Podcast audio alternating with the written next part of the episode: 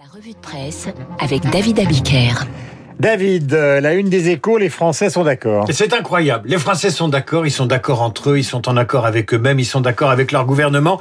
D'après un sondage publié par les échos, les Français plébiscitent le plan de déconfinement. Tu penses bien qu'ils le plébiscitent après des mois de privation. Et le journal détaille le sondage plébiscitaire. Les Français sont d'accord à 92% avec la fin des attestations, à 89% avec la réouverture des commerces, à 86% pour la fin des restrictions de déplacement, d'accord avec le couvre-feu repoussé à 21h. Ils sont un peu moins d'accord avec les mesures d'assouplissement du télétravail, seulement 77% pour une reprise du boulot comme avant. En fait, la véritable énigme de ce sondage, sont les Français qui sont pas d'accord. Qui sont les Français qui sont opposés au déconfinement? Qui sont ces Français qui s'opposent à la réouverture des cinémas, des théâtres, des commerces non essentiels? Ils sont quelques, quelques pourcents. Qui sont ces compatriotes qui veulent le maintien du couvre-feu à 18 heures? Quels sont leurs réseaux? Où vont-ils en vacances? À quoi ressemblent-ils? Mais le plus intéressant, c'est les Français et leurs contradictions. Ils plébiscitent le déconfinement, mais une minorité estime que l'épidémie va diminuer. Peu importe, pour une fois que les Français sont d'accord avec quelque chose, il faut savourer le sondage. Le sondage a pourtant oublié, David, de poser une question aux Français.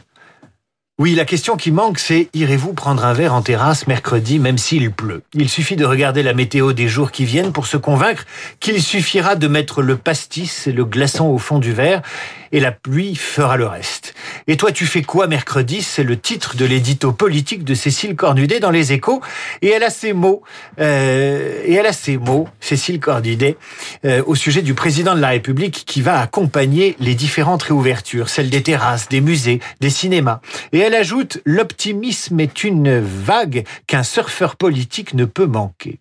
Et si vous ouvrez le Parisien aujourd'hui en France, vous aurez non seulement un dossier de quatre pages sur ces réouvertures, le mode d'emploi des bars et des terrasses, mais vous aurez euh, également des informations sur le président qui prépare son Tour de France. Car le déconfinement de mercredi, c'est aussi celui du candidat Macron qui, lui, ne l'est pas confiné. En juin et juillet, Emmanuel Macron va aller rencontrer les Français pour prendre le pouls du pays.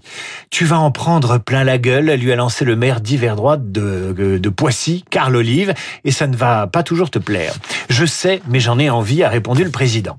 L'idée, c'est d'accompagner les Français dans la reprise d'une vie normale. Le président ira donc dans les villages et dans les villes vérifier que l'argent distribué dans le cadre du plan de relance est correctement fléché. Mon Dieu, cette expression sur l'argent fléché, ça vient directement des technos de Bercy. Le président pourrait même se rendre en Polynésie française. C'est dire si l'itinérance peut le mener loin. Car il est là le mot itinérance, ce terme maudit depuis l'itinérance mémorielle de 2018 qui avait placé les gilets jaunes et la contestation sur le trajet du président. Nul doute pour ses adversaires, Macron est en campagne pour sa réélection. Jean-Luc Mélenchon est aussi en campagne. Il tenait meeting hier à Aubin, dans l'Aveyron. Nous en avons parlé avec Guillaume Tabar. Les gauchistes, ose tout, et c'est ça, euh, c'est à ça qu'on les reconnaît. Ils pimentent une revue de presse. Le Figaro rapporte les propos du leader des Insoumis, inaugurant hier le premier discours d'une campagne présidentielle qu'il démarre très tôt lui aussi. Mélenchon a annoncé l'inéluctable créolisation de la France. La créolisation, c'est un terme qu'il emprunte à l'écrivain antillais Édouard Glissant, disparu en février dernier. Qu'a dit Mélenchon exactement? En 2050, 50% de la population française sera métissée. Nous sommes ce peuple qui se créolise en ce moment même. Rapporte intégralement Valeurs Actuelles, très attentif aux propos du leader insoumis. Mélenchon trouve ça formidable, la créolisation.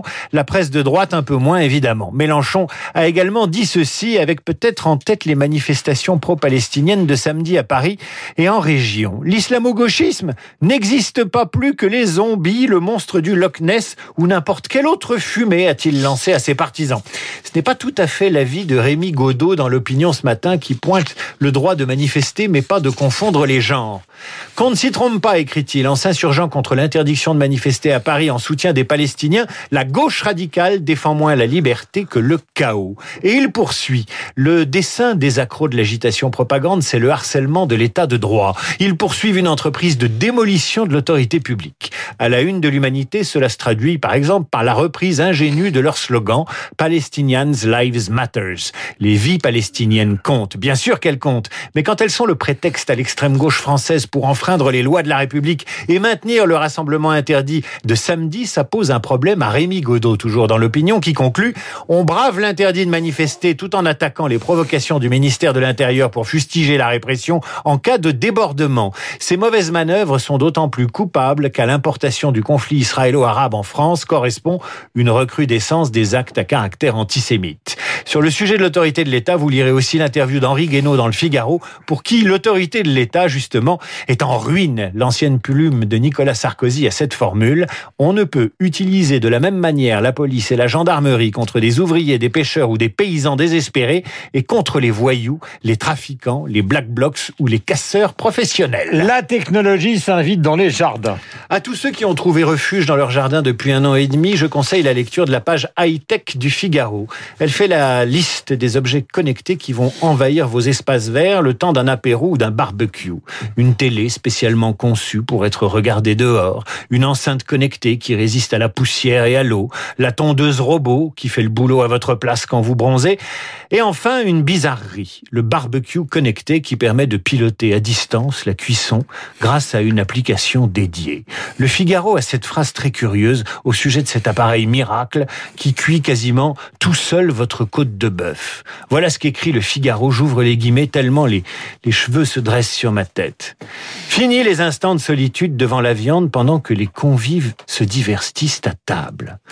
Voilà une belle ânerie qui pratique sérieusement le barbecue, c'est qu'il s'agit justement d'une activité solitaire, quasi philosophique, de recueillement et d'observation. Connecter le barbecue, c'est un peu comme déléguer une prière, ou sous-traiter l'amour ou la méditation. Ça n'a strictement aucun sens, mais de toute façon, il va pleuvoir.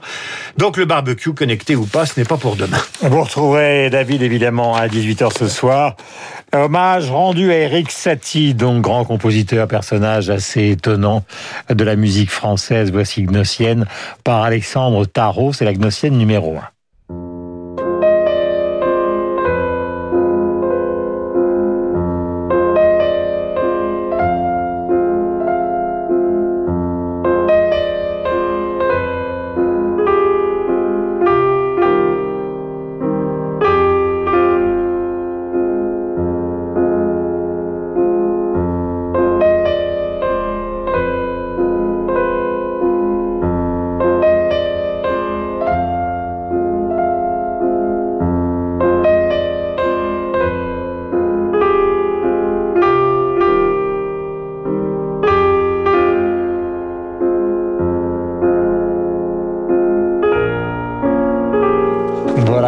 Donc d'Eric Satie avec Alexandre Tarot.